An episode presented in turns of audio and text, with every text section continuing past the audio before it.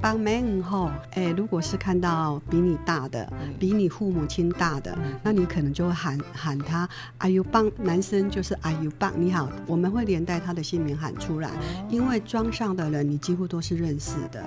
哦，那如果是呃女生的话，那就是伯母，就是帮妹。哦，是这样子。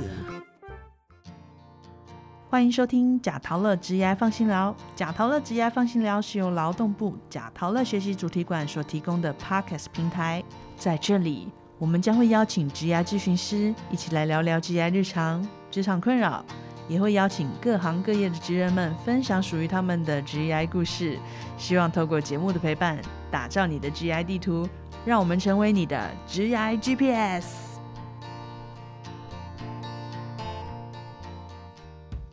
嗨，听众朋友们，大家好，我是主持人费公。Hello，听到这一句，大家是不是很熟悉呢？那我们从第四十三集开始，相信呢，收听本节目的听众朋友们都有注意到结尾处的贾陶乐课语小教室。那贾陶乐课语小教室呢，是由劳动部贾陶乐学习主题馆与客家委员会共同推动的公益讯息，希望收听的朋友们。能够在收听职场相关讯息的时候呢，也一起学学课语哦。那我们今天的课语特辑，噔噔噔，非常荣幸的可以邀请到我们，哎，为我们录制课语的老师，那也是我们今天的特别来宾，唯美的国际贸易有限公司曾宇杰小姐，欢迎，谢谢。主持人好，贾陶乐的听众朋友们，大家好，我是曾玉洁，是头路的朋友，他嘎好。哎，谢谢我们的曾老师哦，哎，来帮我们就是讲到这个贾陶乐的课语版，可以再帮我们重复一次吗？要怎么讲？是头路的朋友，他嘎好，是头路哦，是头路就是贾陶乐的课语哦。好，那这边非常谢谢雨杰老师呢，无偿的为我们的节目提供了课语金句，那可以让我们在收听的同时也了解到课语到底要怎么讲，这真的是非常的感谢，就代表我们贾陶乐全体同仁来感谢甄老师哦，太客气了。好，那我知道，呃，甄老师您的资历很丰富。这边也想要请你呢，简单的帮我们自我介绍一下，你目前从事的职业是什么？那主要的内容是什么呢？嗯，是的，因为我从事美业三十年哦，一直都是在做健康与美的行业。主要是外养加内调的培训工作。那有一句话叫“少小离家老大回”哦，虽然自己没有那么老哦，老到儿童相见不相识哦，但是也差不多了。因为每年的这个春节的时候回到家族，有些小孩的名字也都叫不出来。因为我以前一直都是在国外，当你人在外面久了，其实是蛮想念自己的故乡，所以啊，呃，就一直很想说回到自。己的这块土地，那么去年也有这个机会，我们就将健康与美的事业带回我们这块土地来落地生根。嗯，所以您目前就是我这样子听起来，您就是在自创业喽？是的，现在是自创呃自己的一个事业，就也就是口红美容的一个产品。口服美容是，它是用喝的吗？呃，对，它就是就是很简单的，就是你出外你都可以随时一包拿出来，然后就可以保养自己，然后让自己嗯强壮壮的哈。是，哎，所以您刚刚有说您在这个国外诶很长一段时间，所以您在国外也是做美容相关的行业？对啊，所以一直都是在做培训的工作。培训的工作哦，所以原来老师的过往经验其实就跟培训教学有关系。那我想要问你的就是，那身为老师的时候的你，呃，对你来讲有没有觉得，嗯，有不容易的地方？有哎，你你知道，当老师的人站在台上的时候，最怕的就是底下的学员打瞌睡，或者是你讲的他听不懂。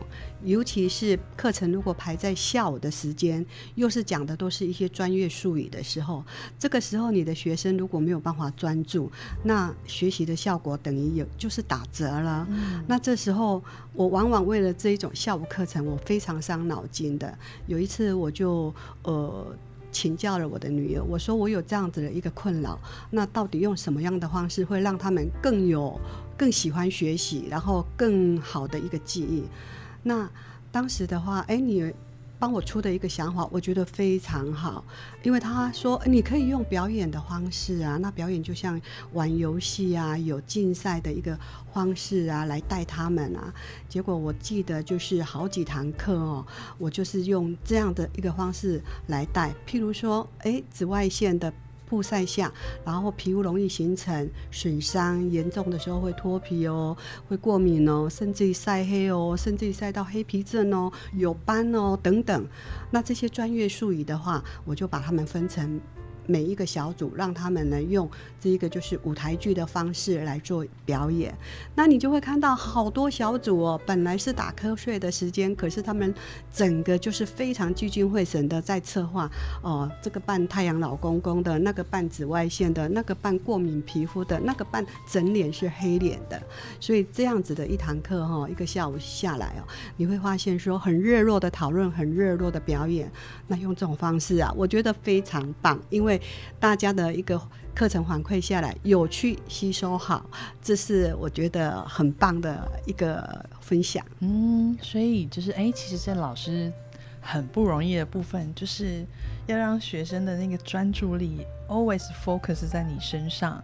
那你用这种做中学、学中做 的这个方式，让他们也自然的可以吸收进去。真的，因为呃，有时候你教学久了，你还是会遇到一些瓶颈的。那现在年轻人啊，其实他们也有很好的一些想法，偶尔的话玩玩这一些，我觉得反而会碰撞出火花。嗯。非常的有意思，那这样子也就可以帮助到学生更深入呃学习这一门课程，对他的理解能力会增强啊。嗯，哦，所以您的正职哎不是课语老师哎，那您的课语，因为您一直当我们这个节目里面的课语老师，那您的课语是怎么练习的呢？因为我从小就是在客家庄长大的。爸爸妈妈、外婆、伯父母，所有隔壁邻居，整个村庄都是客家人啊，纯纯正正的客家人，一直都是待在客家庄，所以一直在讲客家话。原来是因为天生就生长在客家庄，才能够诶这么流畅的。像我刚刚突然间考你假陶乐要怎么讲，你也就马上可以讲。原来是因为这样子来的。是。哦，那我想要请问你，因为你刚刚说到你是从小就在客庄长大嘛？那您眼中的客庄它是怎么样的？那另外一个问题就是说，哎，你觉得你从小生长的地方，跟你后来走过的许多的地方，哎，有什么不一样吗？在那个气氛上？呃，有很大的不同哦。第一个就是你自己的生长的故乡，你是亲切的。那第一个，像我们庄上就好了。我们入庄的所有的人，你一全庄你一进去的时候，就是亲切的客语，没有一个外来语，全部都是客家语，所以你会觉得倍感亲切哈。第二个的话就是，呃，庄头庄尾，我们的房屋是聚落型的，它形成一个么字形的一个建筑，每户人家啊。呃，就是形成一个么字形的，很亲切的，而且都是聚落型的，就是哎，很有古早味，这样么字形嘛，吼，就是比较传统的台湾的建筑，是客家建筑，典型的客家建筑。好，那你刚有说到，你就是从庄头走进去，大家就会用客语打招呼，一般都要怎么打招呼呢？帮门后，哎，如果是看到比你大的，比你父母亲大的，那你可能就会喊喊他阿 u 棒你好，男生就是阿 u 棒你好，我们会连带他的姓名喊出来，因为庄上的人你几乎都是认识的。哦，那如果是呃女生的话，那就是伯母，就是帮妹。哦，是这样子。好，谢谢你跟我讲，就是要说某某某。嗯后的意思。好，那因为这一次的访谈里面，我们节目组在网络上查询了很多的有关于客家的文化跟客家的相关的东西。那尤其是我们查到了客家人的特质。那我们知道说，客家人因为早期来台垦拓的这个经验呢，祖先呢因此锻炼出坚韧的精神。那也因为比较艰困的这个环境，客家人哎也通常比较勤俭持家。那新闻文章中呢，还提到了其他四项特质，分别是敬重伯公、重视祖先及族谱、很有礼貌。哎，这个我们刚刚好像就有讲到哦。然后还有用身家来感恩这四个特点。那我们就要来访问我们的甄老师，什么是？伯公敬重伯公，然后您的家族里面也有这个族谱的文化吗？呃，这边其实客家人的文化还是真的是蛮有意思的哈。像刚主持人你讲的敬重伯公哦，那伯公其实指的就是土地公，但是伯公在客家话我们讲说。公其实就是主户的哥哥的意思，也就是家族中的大家长，所以我们把土地公伯伯称为伯公，就意思也就是说他是我们整个庄上的大家长的意思哈。那像我们庄上的，我们设有四方伯公，就是在每一条路口的地方，东西南北方，我们都设有这个伯公，也就是在进庄的入口处。那它的含义就是庇保佑我们的庄民大小平安、五谷丰收、六畜兴旺等等的含义哦。啊，记得小时候，只要是初一十五啊。呃，妈妈都会带我们去伯公那里拜拜，尤其是只要有喜庆，那一定会准备好这个板子啊，然后呢就是礼品啊，然后去拜伯公。所以伯公庙也是所有的小孩子最喜欢逗留的地方，尤其是在早期哦，物资缺乏，小孩子临时来源的地方，我们都能在这个伯公庙得到很大的满足，额外的美食啊，所以我们很爱我们的伯公庙的。所以你们是会这样子，就是东西南北全部都去一趟吗？呃，是的，我们拜伯公庙的时候，就是每一个角落都是需要就是走一趟的，所以你要准备四份的那个就是拜拜的这一些板子啊，还有就是这一些就是贡品，嗯，这也是我们对呃整个庇佑我们庄里的伯公的一个敬重。嗯，那你们会有什么顺序吗？呃，以你家里最近的，譬如说我住的是在南南方这边，那我就以我家里最近的，然后顺着这样走，是挺有意思的。我觉得非常的有意思。是的，尤其是呃，在那在伯公庙里面玩的小孩子，收到主人家把这一些就是呃食物分给现场的小孩，那这些小孩你就可想而知他的喜悦，非常喜悦的。我觉得这是很有人情味啊。嗯。那到了每年的过那个，到了每年冬至过后啊，我们还有一个请伯公的仪式。这是要叩谢伯公一整年来为庄民镇守这一块土地。那庄里的妇女啊，就会在我们的庙后有一块空地，合力制作祭拜伯公的食物，像板子啊，像一些食物啊。那所有的男士啊，也会进出庙里，然后准备什么？准备那个礼品贡品。他们就是忙碌着。而等到那个八音一吹起的时候，哎，就会很热闹，大人小孩一起去把四方的伯公哦，就是请回庙里。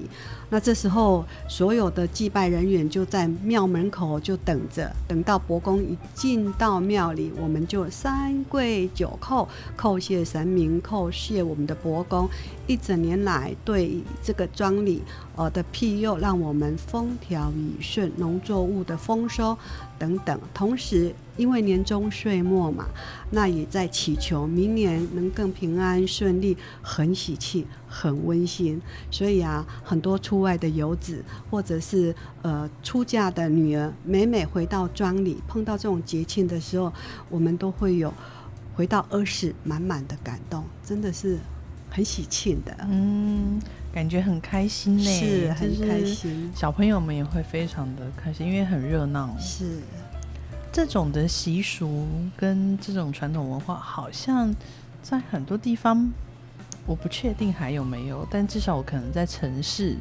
哎，没有看到。呃，初一，哎，你刚刚说是初一十五吗？还是初一十五？每一个月的初一十五都要这么做？是，就是老人家对于伯公的一个敬重。尤其是客家文化里面，嗯。呃，那难怪你刚刚说大家都认识，因为这真的是一个很常态性的联络感情的活动。你有说到要从伯公庙那边挑选最近的这个伯公，伯公请回来庙里，哎，对，嗯，那是年末的时候，冬至过后，一般会定一个一个日期，然后呃就会有一个仪式，嗯。然后八音呐、然后就去浩浩荡荡的大人小孩一起去把四方的伯公请回到庙里来，八音是什么什么东西就？是客家的专有的乐器，乐乐器乐器，对。啊。很热闹。我可能看能不能在网络上找到一段八音，到时候我也在这个节目里面就稍微播给大家听一下什么是八音。可以哦。好的，嗯，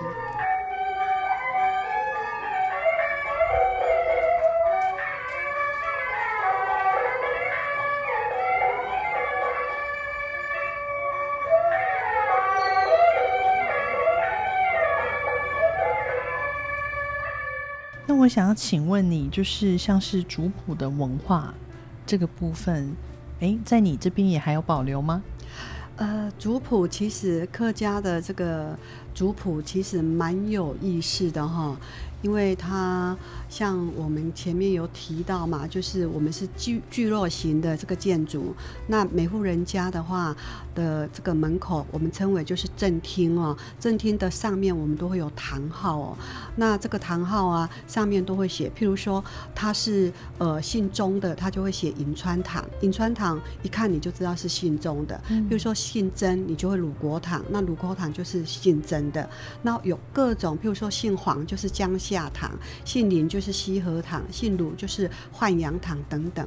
你一下子就可以讲出来，你很厉害你哦，因为我是客家中长大的 好，强哦。因为以前妈妈就是小时候，妈妈如果要要我们去，譬如说，她会讲说，你去土佛房，嗯那那个意思就是火黄的意思，客家讲火黄，也就是信徒的这个宗族家里，然后可能是请，呃譬如说你拿东西去过去，或者是去请某某的长辈过来，那我们会用这样的方式，说佛风，对，就是信徒的，譬如说姓林就林火房，哦，就是他们一个家族都是住在那边。嗯，所以，我们虽然是呃很小，但是在这一块的话，我们是蛮有印象的。嗯那像刚刚主持人问到的，就是我们自己增加的话，我们有没有族谱族谱这一块？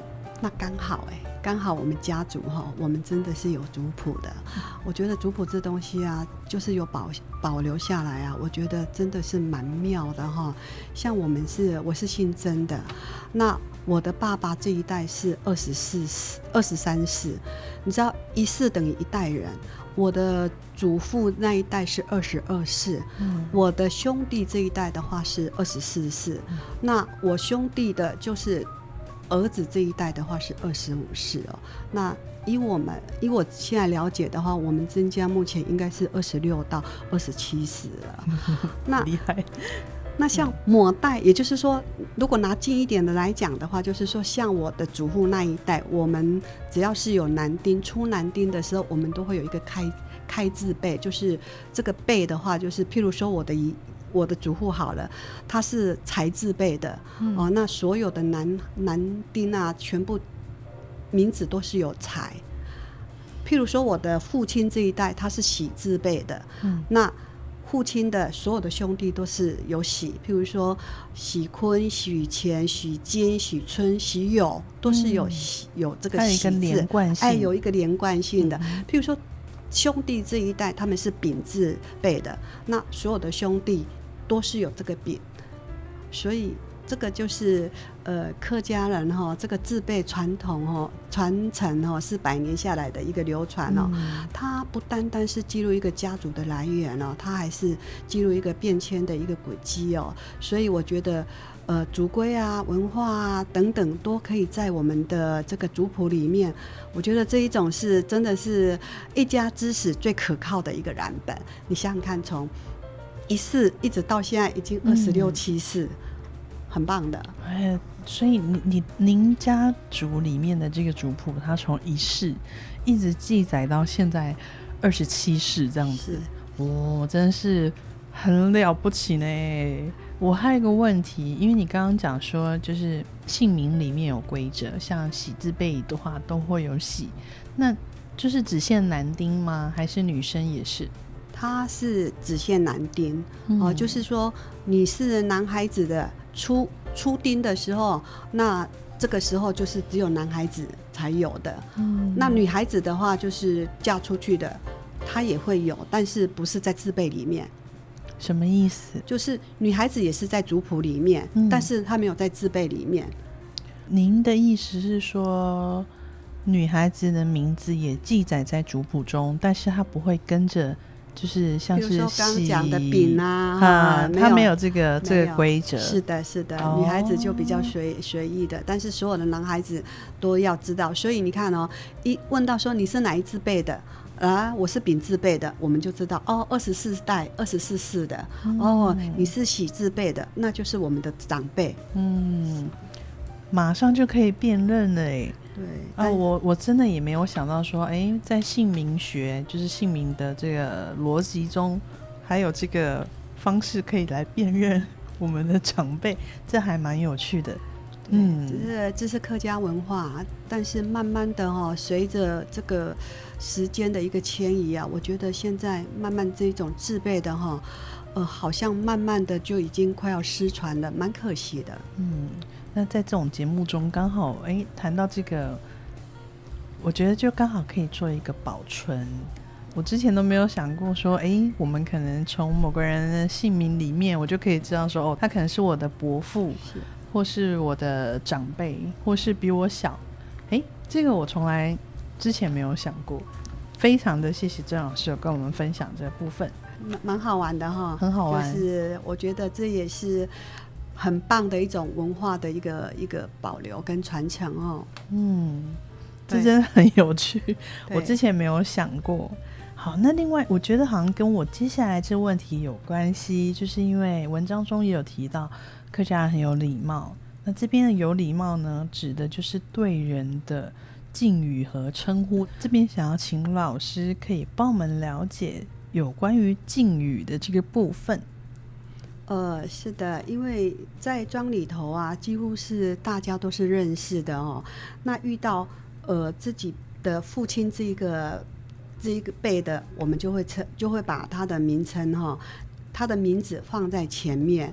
譬如说，他比爸，他比你的父亲年纪长一点的，或者是低的伯伯或叔叔。那女的话，当然就是伯母或婶婶。那同字辈的，我们就会加哥啊、姐啊。可是这边客家人比较不一样的地方，他是会把名字加在前面，譬如说，呃，阿美姐、阿南姐，哦，哎，阿尤棒妹，哦，阿希棒妹。我们会用这样子，因为你在客家庄，你几乎是没有不认识的人，所以所有的人你几乎都是喊得出他名字的。那这个也就表示说，我只我就是要就像现在的话来讲，就是呃 VIP 的量身定制的，只有你适合有这个称谓的，因为你是阿美 J 嗯。啊、别人不是的，所以我们是用这样的方式呢，呃，来对对方的一个一个尊称。是。哦，好这个部分也非常的好玩。那刚刚讲到这个 Z，它的意思是姐姐哦啊，姐姐。譬如说我可能会叫我的邻居小梅姐，类似这样子。是，嗯是的。但好像通常如果说在，因为我一般在称呼人的时候，我都是叫姐姐、哥哥，哎，叔叔好，哎，确实也没有把它加上名字。客家文化这个部分就很有意思了，有点量身定制的感觉嘛，哈、而且你用的，对你用量身定制的这个形容词，我觉得形容的非常精确。被你喊的人，被你尊称的人，他也会觉得非常高兴啊，因为你喊哥哥、姐姐、婶婶，这么多人在这边，他哪里知道是喊谁呀、嗯，是是是是。那我们刚刚有提到，就是客家人很勤俭持家嘛，那。在主持人的观察下，嗯，因为有一些人会觉得勤俭持家会不会就是小气啊什么？但我觉得客家精神里面的勤俭持家，其实它是对于物品的珍惜，哦，物尽其用的这个概念。那甄老师，你也是这样想的吗？其实真的是因为祖辈一代一代的哈的言传身教哈，那早期为了求生存嘛。那我们客家人都是在穷乡僻壤努力开拓，他要养活全家的老老幼幼，所以就必须要勤俭持家哦。哦，那所以曾老师，你们有没有就是什么物品是传了好几代的呢？因为以前家里穷哈，所以好像没有什么呃家传的物品哈。像老物件的话，像锁衣，哎，现在从父亲那一代，我们就一直还是保留着。嗯，但是我感受比较深的，呃，就是因为我的父亲呢、他是一个水电师傅。小时候是在五十年代，其实没有什么玩具嘛。那当时父亲会把那个，我讲了你，主持人你可能都不知道是什么。父亲会把那个坏坏了的电线杆上有一种就像轮子一样白色的这个物体啊、其实它就是一个绝缘体的这个物体哈、带回家，然后呢把它敲碎，敲碎以后呢里面就会有铜片，那这个铜片呢它就拿来呢做成就像呃现在的乐器里面的铜把。哦，然后就让我们玩，它打出来的声音就是呛呛呛。可是小朋友啊，小小的啊，那父亲就会用一条红绳子，然后就两端绑绑上这个铜片，然后挂在我们脖子上。那我印象超超深刻的，我们所有的姐弟妹当拿到这个玩具的时候，当时都会觉得。很拉风，很神气，然后就会把它挂在脖子上，去跟我们所有的同伴呐、很神气的跟他们炫耀。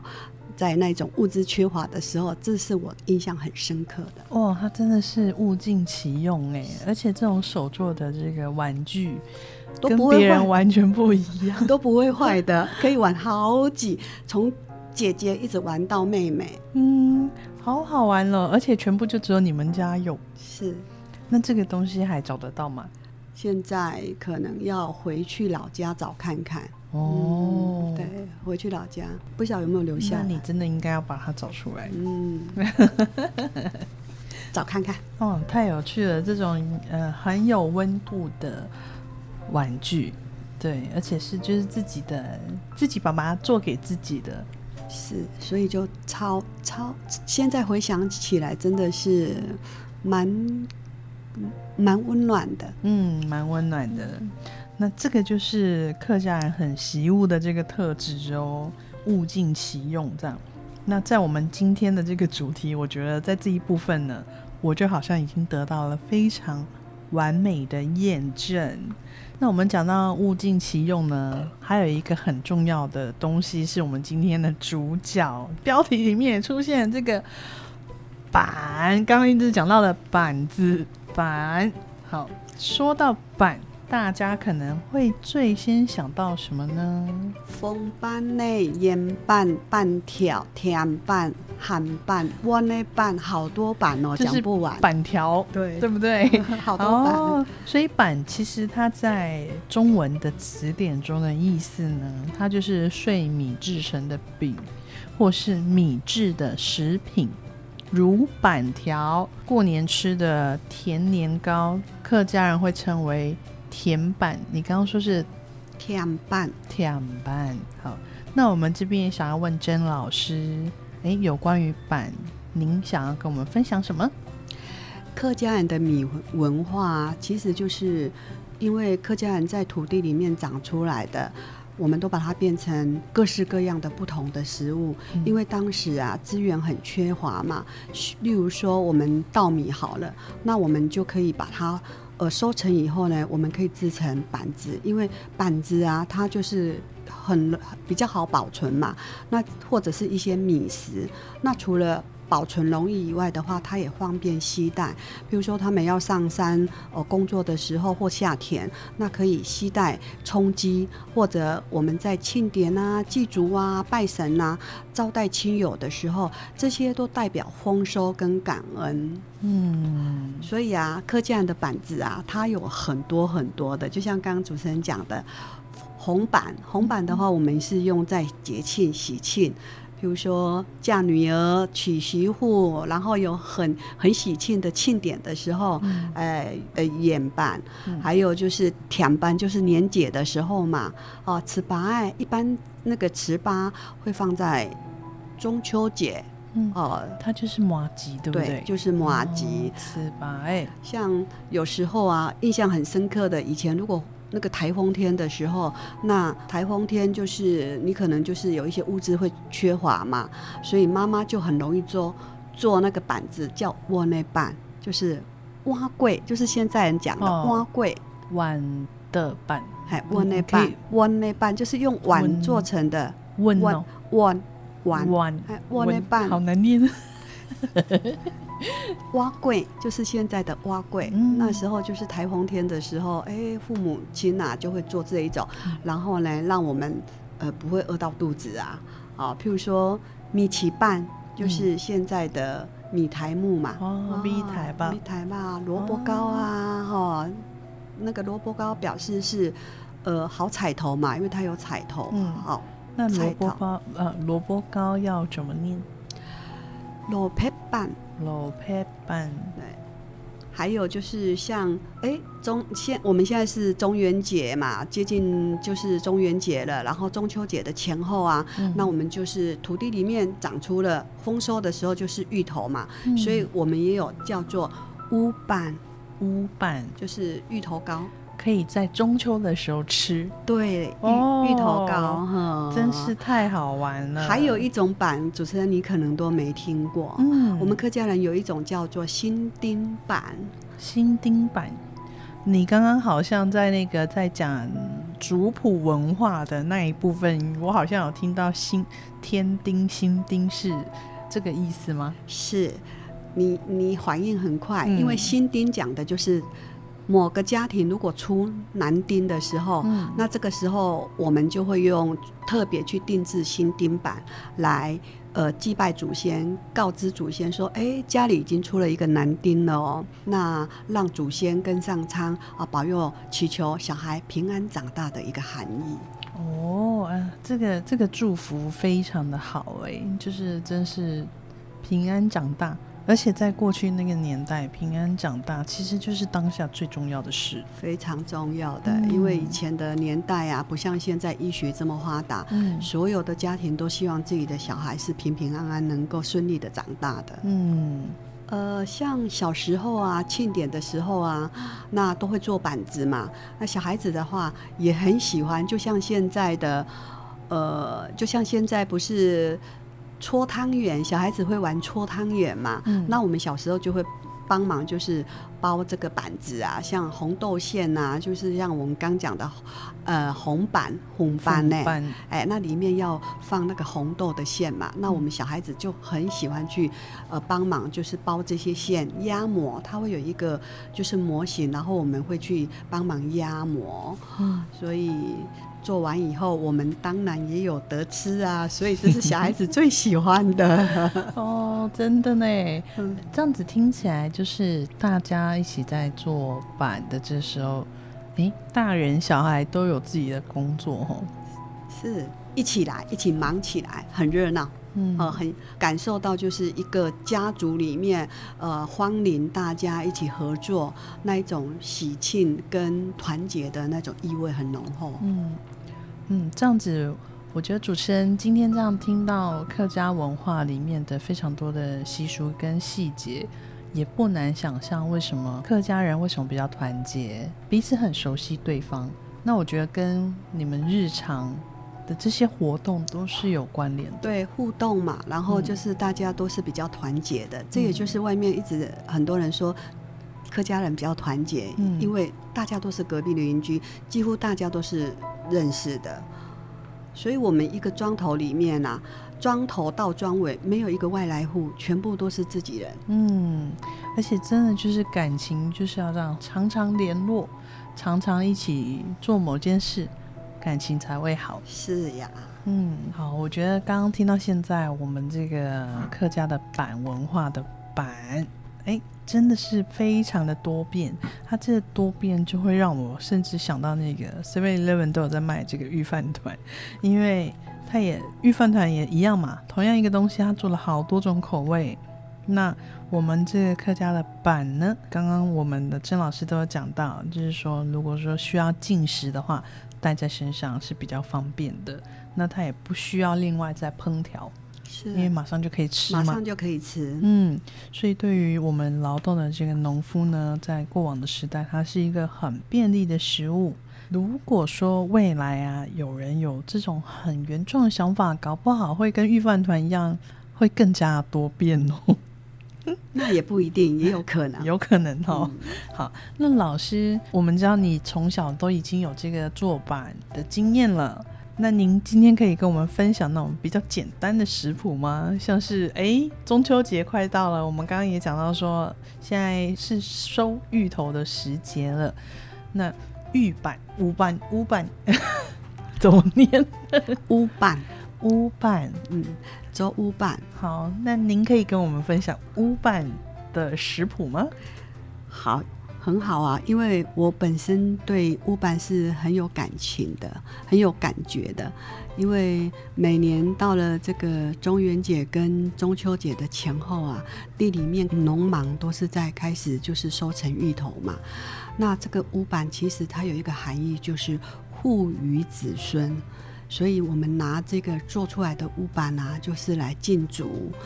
呃，它也是有这样的含义的。那其实乌板啊。其实很好做的，因为现在就是很方便的嘛，我们不用再像早期的，呃，那一个时代都要泡米呀，然后还要经过一个晚上啊，第二天还要在那边就是磨啊，石磨里面磨。现在超商里面都超方便的，所以我们做物板呢，它就只要两两个，一个就是糯米粉。一个就是再来米粉，那你要 Q 弹一点，那我们糯米粉大概就是准备两百八十克，那再来米粉呢一百八一百克左右，然后呢一起把它拌均匀以后，水慢慢加慢慢加，然后混合。完以后呢，我们这时候就是可以把芋头切丝，然后爆香。我们芋头可以做两种口味的，一个就是甜的，甜的 哦。那个炒芋头的时候，那个香气哈，你可以从厨房一直香到外面。那你可以把芋头炒好以后，你就分甜的，你就放那个。糖，那咸的，你当然就是红葱头啊、虾末啊一起混合下去炒。那我们就是可以放在蒸锅里面，一蒸出来就是甜的或者是咸的，随客人想要吃甜咸，随随客人的一个意思。呃，那我们拿来祭祖的话，呃，也刚好因应这个时节。嗯。真是太棒了哎！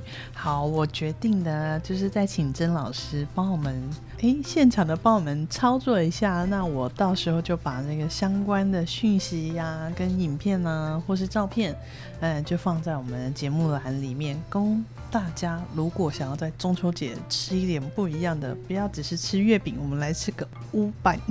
我讲错吗？很好啊，乌板有讲对，对健康食品哦。好，那我们就可以学起来。那个食谱都放在超链接里面，节目栏里面，请大家自己去点击。好，那今天呢，真的非常谢谢曾老师哦，播控来帮我们录制这一集。在这边也想要请曾老师，可以在最后的时候和收听本集节目的听众朋友们呢，说一些勉励的话。好哦，那我分享我最喜欢的八个字的座右铭：为者常成，行者常至。